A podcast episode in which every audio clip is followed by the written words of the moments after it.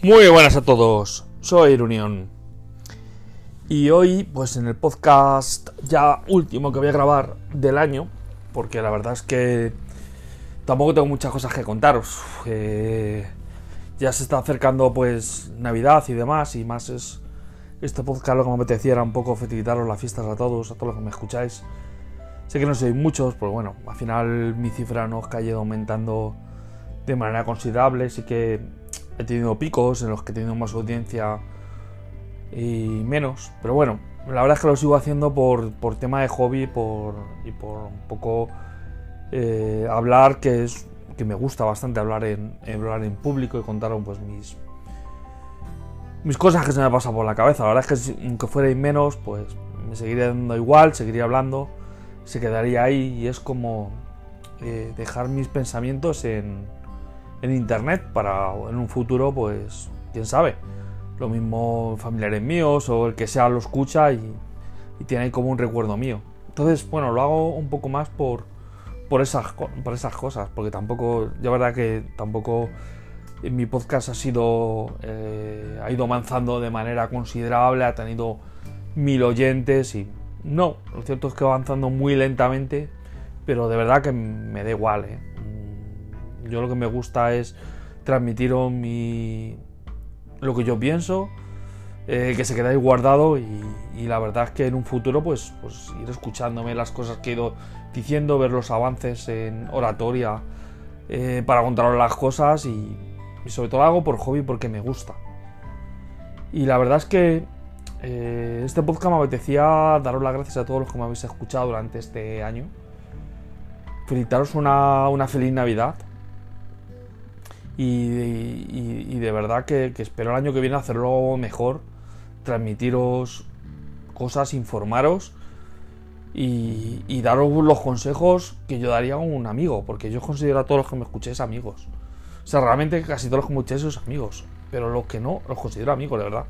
A todo el que aquí me escucha, porque pasa horas eh, oyendo mis discursos, mis pensamientos acerca de lo que creo que va a ser el futuro, de lo que creo que es la tecnología, sobre lo que yo recomendaría a un, amigo, porque yo considero cosas que yo haría o que yo me compraría para que no cometa los errores que yo he cometido muchas veces con, productos en tecnología este año. Pues este año me he comprado truños, o sea, yo lo admito. He comprado cosas que, al final he dicho, madre mía, ¿qué es esto? Porque muchas veces la tecnología es muy bonita, pero muchas veces es marketing, puro marketing. Y al final eh, he tenido productos que me han decepcionado mucho. Y de esto es lo que me apetecía hablar en este podcast. Además de daros la. daros el. la feliz Navidad y desearos un buen año. Eh, aunque eh, tendrá un podcast más, seguro grabaré uno más, pero ya está. Y si sale algo interesante, si no, pues aprovecho. Y si no, voy a grabar más y felicitaros el año y el fin de año y demás. Pero me apetecía hablar de, aquellos productos que este año me han decepcionado. Y el primero, sobre todo el que voy a hablar, que más me decepcionó de todo y para mí fue un. fue un golpe duro. Eh, fue el, el Pixel 3 XL. Pixel 3 XL fue un producto al que yo esperaba muchísimo y que me ve. Y según lo tuve, me encantó. Y era un producto en el que intentaba salvar el vacío que me había dejado el, el S10 eh, versión Exynos, que me había decepcionado un montón, que va a ser el segundo producto que me decepcionado un montón. Y, y que yo esperaba que, que fuera llenar ese vacío. Y, cuando empecé a sufrir aquellos cuelgues, aquellos bloqueos, para mí fue una decepción enorme. O sea, es que esos bloqueos, ese notch enorme, esa pantalla que no lucía, para mí fue un, fue un gran fracaso. Y me sentí muy mal, me sentí muy mal, sobre todo cuando... Porque yo ese, ese lo devolví, lo compré en Amazon y lo devolví. Y lo saqué a un muy buen precio. Pero claro, muy buen precio, pero con cuelgues, con bloqueos, con falta de fluidez. No, no me acabó, no me acabó mucho de convencer. Me, me, sentí muy, muy, muy decepcionado con él. Y para mí va a ser el. No el top one, porque el top one para mí sería el S10 normal, S10 Plus europeo. Para mí va a ser el top one y es el que voy a hablar ahora, ¿vale? Para mí el, producto que más esperanzas tenía y que peor me rindió, para mí es el S10 Plus. Yo sé que muchos de vosotros están muy contentos, sé que muchas horas de batería, va muy bien, pero mi experiencia fue nefasta con él. Fue un producto que, que yo esperaba muchísimo de él porque la pantalla, según la cogí, me enamoró. El producto iba, era manejable, tenía unas dimensiones perfectas, tenía una pantalla que enamoraba, tenía una serie de, características que me hacían pensar que, podía ser mi producto perfecto. Pero claro, llegó lo malo, la batería. Mala cobertura, mala batería, no llegaba al día. Y al final acabó siendo para mí un, un quebrador de cabeza. Porque a las 8 de la noche se me acababa el producto. Me recordaba mucho a, lo que sentí con el S10 eh, Edge, el, S6 Edge, que fue un producto que, a mí me encantó también. Tiene misiones pequeñitas, una pantalla maravillosa, finito. Pero claro, llegaba a las 8 de la noche y el producto ya no me daba más batería y se apagaba. Y, era inusable para mí. Y yo creo que este, este S10 Plus, para mí fue, fue algo similar. Yo sé que conozco gente que le duran días, que no tiene problemas, que le va genial. Pero claro, yo, yo me muevo en un ambiente y que la cobertura es justa. Y si encima el producto da mala cobertura, se fue, se acabó. O sea, el producto ya me da una. me da un rendimiento. me da una autonomía de batería muy mala. Pero a mí el producto número uno, en cuanto fue un fiasco, para mí, fue ese. Luego me compré la versión en Snapdragon y fue completamente diferente. Ya lo conté en el podcast. Vale, está haciendo como un, un remember, ¿vale? Acerca de, de lo pasado este año. Luego compré el Snapdragon de, de China y la verdad es que para mí fue uno de los productos más perfectos que he tenido. Me tiró para atrás un poco el tema de, de lo que costaba en sí, sin tener, sin tener mm, garantía. Pero claro, el producto era muy rozando la perfección.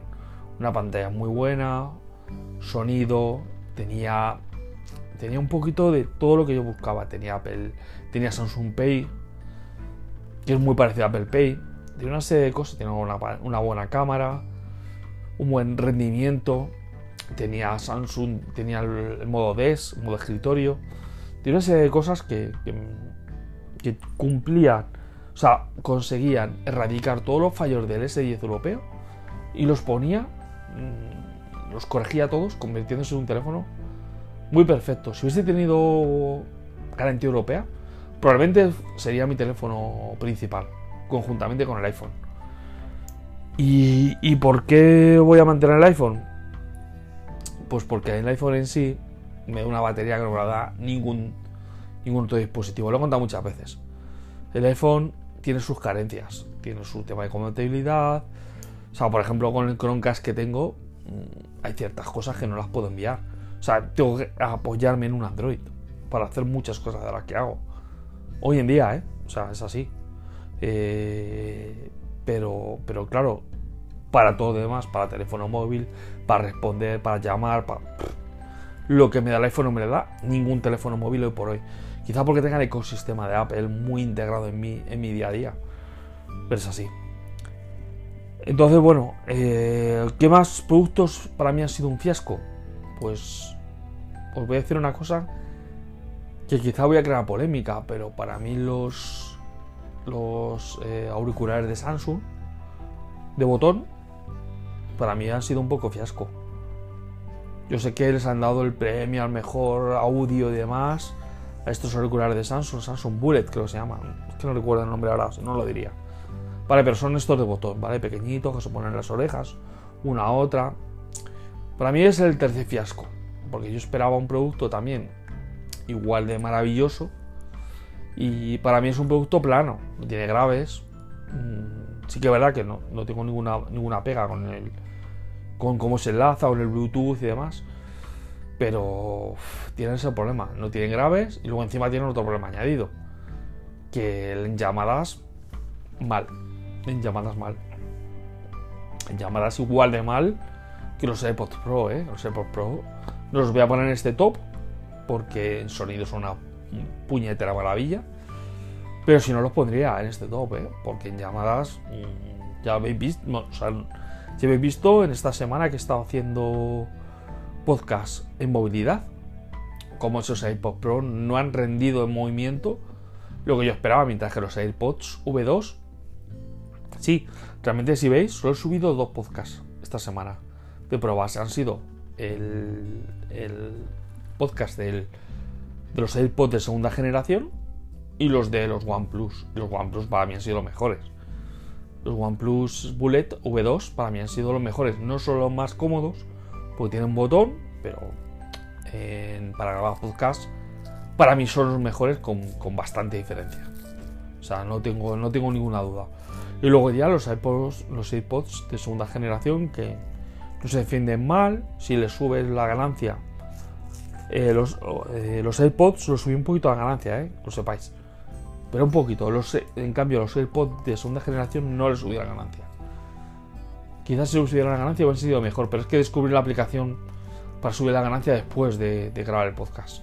Pero bueno, pero más o menos andan ahí, ahí. Yo creo que un poquito mejor los, los OnePlus. Pero claro, es que tengo el micrófono pegado a la boca. Es que no es justo. Con lo que... Eh, con lo que, bueno, eh, tener en cuenta eso también, ¿vale? Entonces mi tercer producto, que para mí es un fiasco, ha sido ese. El cuarto producto para mí que ha sido un fiasco este año, pues eh, es un producto Apple, para mí es el Mac Mini.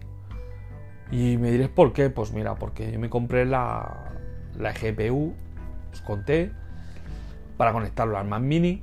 Y cuando se me rompió la GPU, que me dio problemas, que me salió fatal, para mí es el fiasco máximo, que ha sido la Blackmagic, que es un producto Apple, el, el Mac Mini no tira. El Mac Mini con la gráfica que tiene, va exageradamente mal. Entonces, no creo que sea un producto único que vaya a hacer nombre a, lo que debería de dar al precio que tiene. Yo lo he vendido, ¿eh? He perdido, le he perdido bastante dinero. Pero bueno, bastante. Bueno, he perdido, dinero. He perdido bastante dinero. Pero ahora que estoy con el iMac, que el iMac para mí es un producto redondo, pues. Pues porque para mí es un fiasco. Para mí ha sido un fiasco total. Y ahora voy a hablar un poquito del iMac. Ya después de haber acabado los tres productos fiasco del año, bueno, no tengo más. La verdad es que eh, todos los terminales que he tenido se han rendido bastante bien. Eh, el iPhone, el Google Pixel 4 ha suplido las cosas del 3. El P30 Pro estoy encantado con él. ese modo zoom para mí es una maravilla incluso para foto. Me gusta más que la foto normal. Y miras que entiendo que en fotos nocturnas me sigue gustando más el, el iPhone retocando un poquito. Los iPad para mí han sido maravillosos todos los que tiene este año Apple, o sea, el iPad mini y demás, pero bueno, me apetece hablaros un poquito del iMac. El iMac es un producto que has querido hacer recientemente, de dos meses, un mes, bueno, un mes, no hace dos meses, un mes y medio. Vale, y lo he sustituido por el Mac Mini. Y es un producto que para mí es. Eh, me cumple todo lo que yo pido un PC. Tiene una buena pantalla, que bueno, con la pantalla del LG estaba suplido perfectamente, pero me da un rendimiento maravilloso, un rendimiento perfecto. No pido más, me da el rendimiento que yo espero. Da un rendimiento bueno en Wi-Fi, da un buen rendimiento en, red, en ejecución de aplicaciones en GPU y en, en, CPU. Es que la CPU que lleva mi Mac es la es el i9. Entonces, eh, es que tengo de lo más tope de gama. Y el rendimiento es excepcional en edición de vídeo, en edición de audio, en todo. Es que no tengo queja, pero es que claro, también me he comprado uno de los más tope de gama.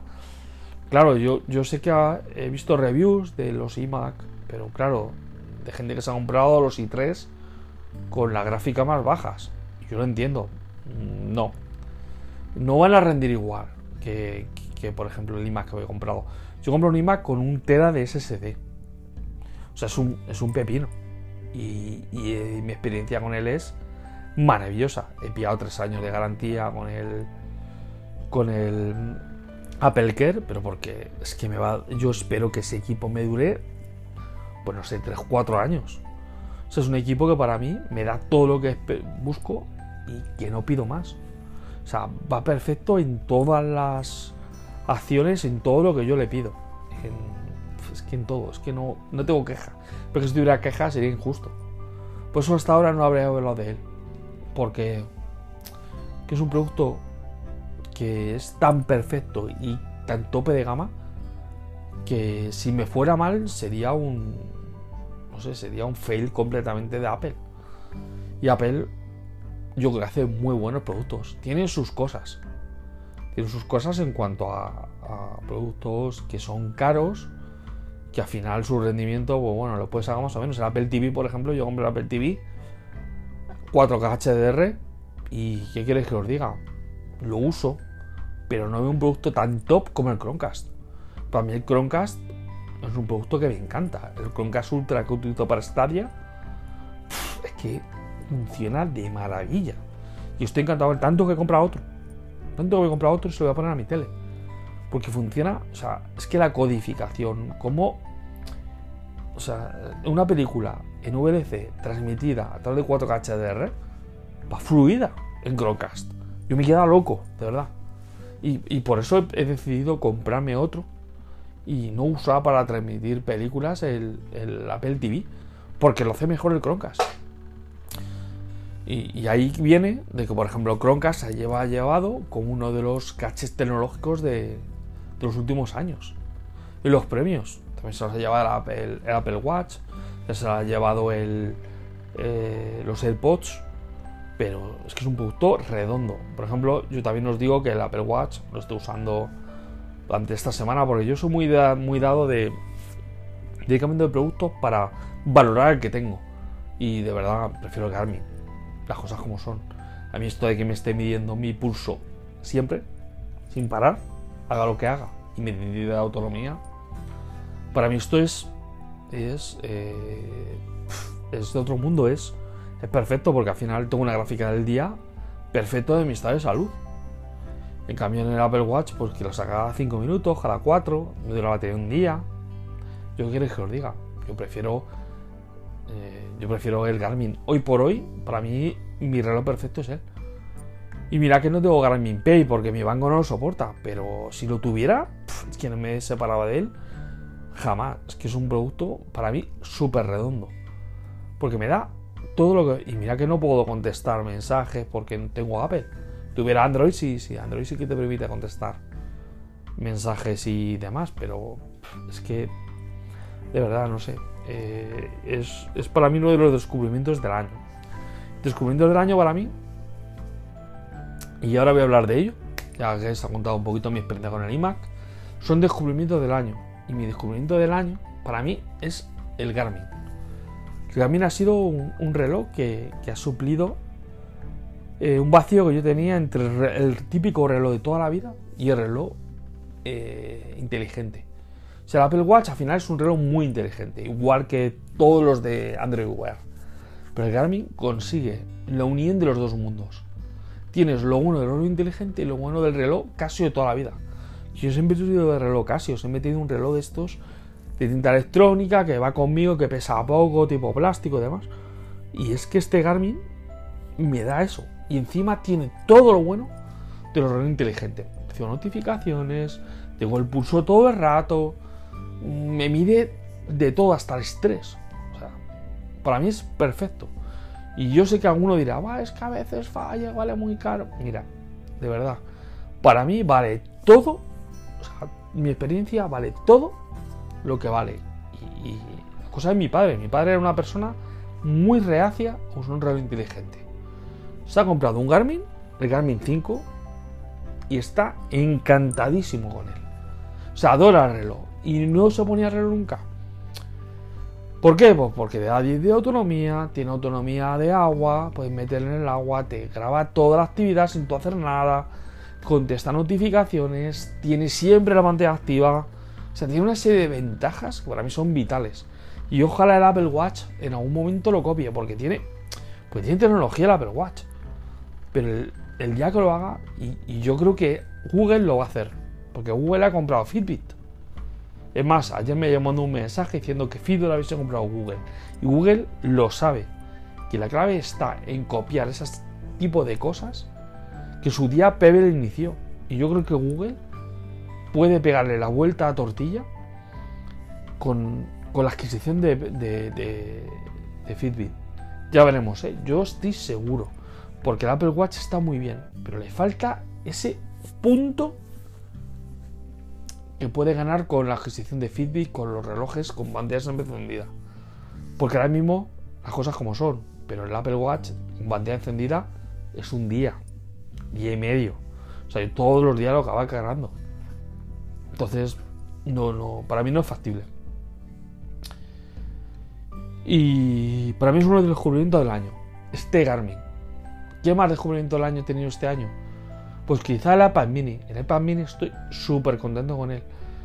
El día que saquen el iPad Pro en tamaño del mini, probablemente rompa el mercado. Pero igual que el iPhone SE, el día que saquen el iPhone SE con las mismas dimensiones del iPhone Pro o, los iPhone de esta generación, probablemente también lo peten. Es que yo no entiendo, o sea, al final no estamos dando cuenta que lo que queremos es tener dispositivos pequeños con grande, con, una pantalla buena.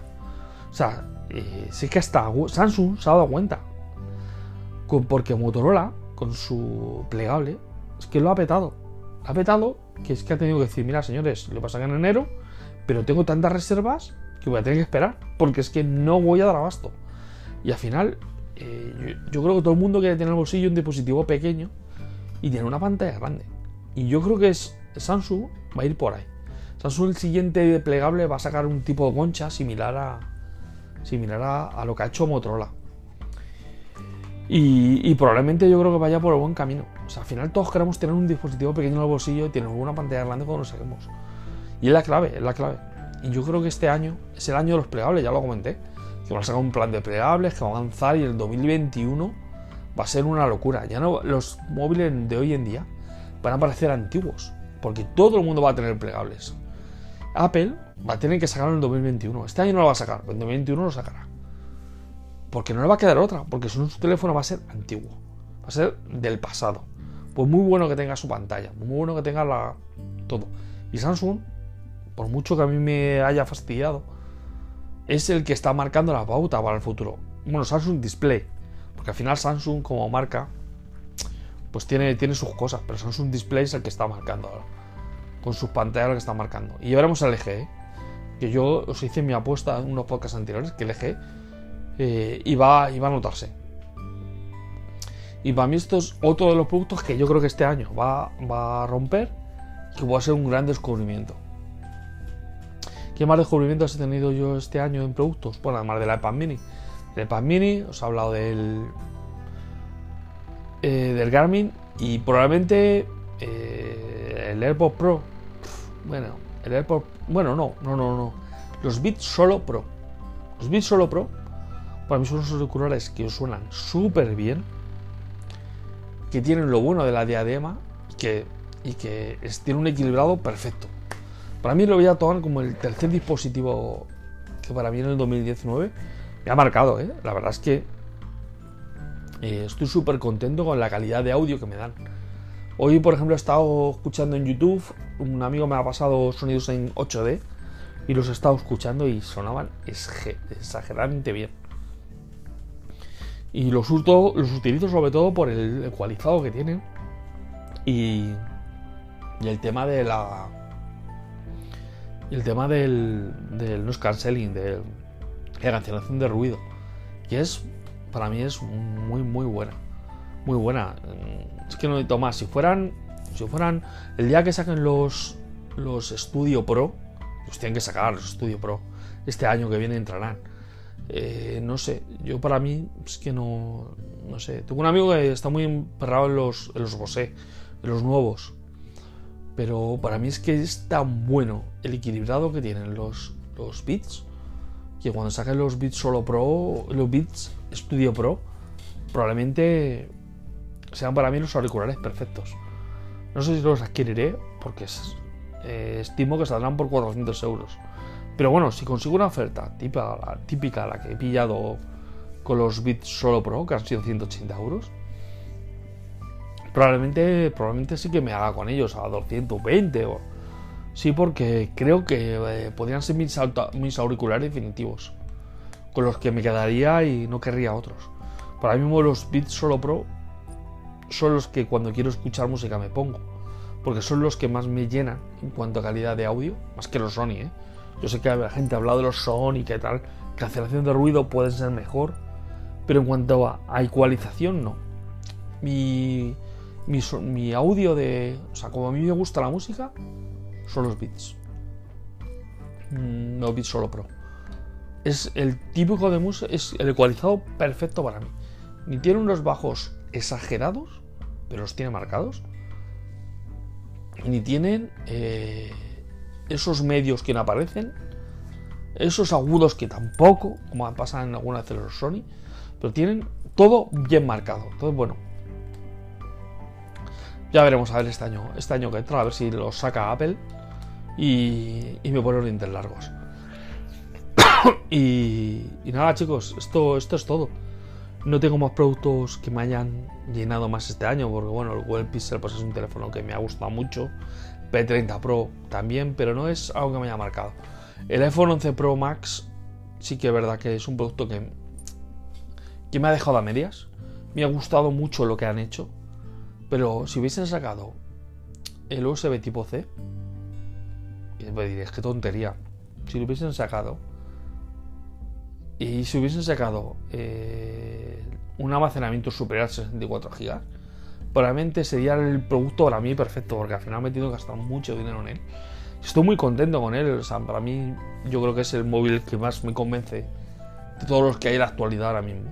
Aunque pesa, porque, o sea, no es, pero es que va muy ágil. Es que él, eh, durante, he estado tres semanas con el, con el Pixel 4 XL. Lo tiene aposta porque quería ver cuánto notaba el cambio del, del Pixel al iPhone y quería ver las diferencias que tenía uno a otro. Y lo primero que he notado es lo bien, lo rápido que va. Y sobre todo en, en, algo tan básico como navegar a través del navegador. O sea, a través del Safari o a través del Chrome. Es que se nota una diferencia abismal. Cómo abre páginas web, cómo responde. Luego en aplicaciones no se nota tanto. Pero en navegación web, que eso al final es lo que más tira de CPU, el, para mí el, el, iPhone le pega un barrido muy importante al Pixel. En cuanto a cámara, me gusta un poquito más la del iPhone, pero no es.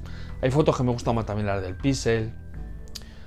No me voy a meter en ese campo porque creo que es un poco... Una foto me gustaría más de uno, otra me gustaría más de otro. En cuanto a la edición en el Pixel me gusta una cosa, edición del iPhone me gusta otra. No es, no es palpable. No es algo que digas, mira, es que se nota que la cámara del iPhone es la hostia, la cámara del Pixel es la leche, que tal, no sé qué. Eh, depende de foto. Hay fotos que me gusta más una, que gusta más otro. Lo que sí es palpable es el zoom del P30 Pro. Eso es palpable. Eso no se puede. O sea, no lo puedes superar. Pero en cuanto a eso, no. Pero el rendimiento sí. El rendimiento del iPhone y la batería del iPhone, que es una maravilla. Hoy lo he descargado, lo he quitado del cargador a las 7 de la mañana. Son las 23 y 34. Le está dando caña al teléfono y estoy a un 72%. Y ahí lo dejo, ¿eh? Si esto no es un rendimiento en batería brutal, y ya veréis cuando consiga la, la funda de Apple. O sea, puede ser una locura. Pues nada, chicos, que llevo 28 minutos y no me gusta hacer podcast tan largos que se hacen muy pesados. Feliz Navidad a todos, chicos, que paséis unos días geniales en familia, con todo el mundo. Gracias por haber estado aquí durante estos meses, escuchando al presente pesado, que a veces hacía podcast de 60 minutos pero que os agradezco enormemente que, que me sigues escuchando, que sigues ahí y que sois mis amigos, de verdad. Y de verdad que, que espero que os haya ido todo, que os vaya todo muy bien, que tengáis un año genial y que sigamos me sigues escuchando el año que viene con mis idas de olla, con mis paranoias y mis cosas. Y de verdad, gracias de todo corazón, ¿vale? Bueno chicos, chicas, feliz Navidad.